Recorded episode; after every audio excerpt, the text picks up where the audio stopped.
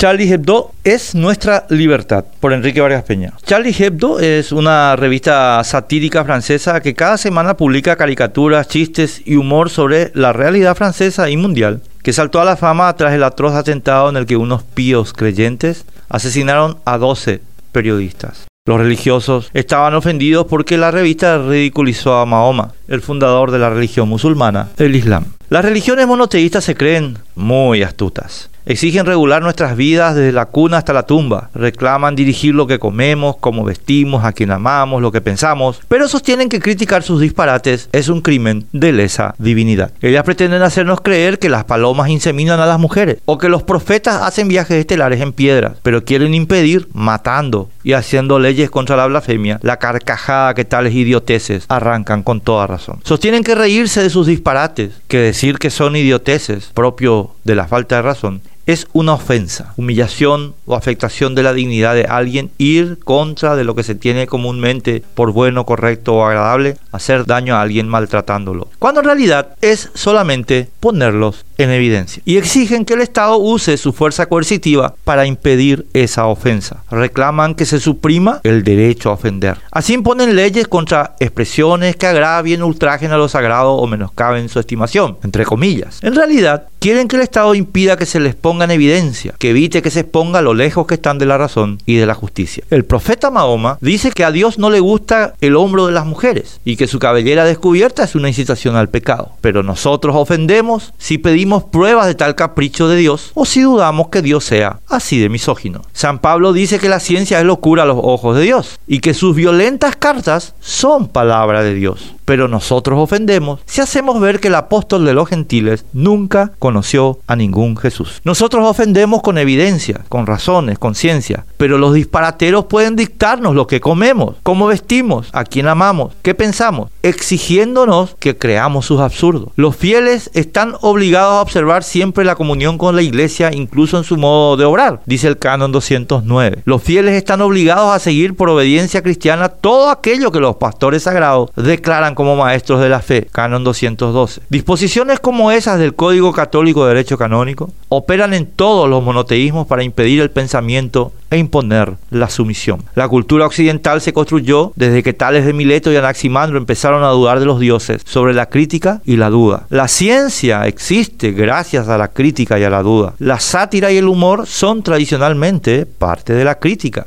Voltaire demolió con ambos los privilegios de los opresores de Francia y los abusos religiosos. Sin sátira y sin humor no hubiéramos tenido revolución francesa ni, por tanto, declaración de derechos del hombre y del ciudadano, base de nuestra constitución. Si apreciamos eso, debemos, como el pueblo francés ahora, detener este sangriento asalto religioso a las bases de nuestra libertad.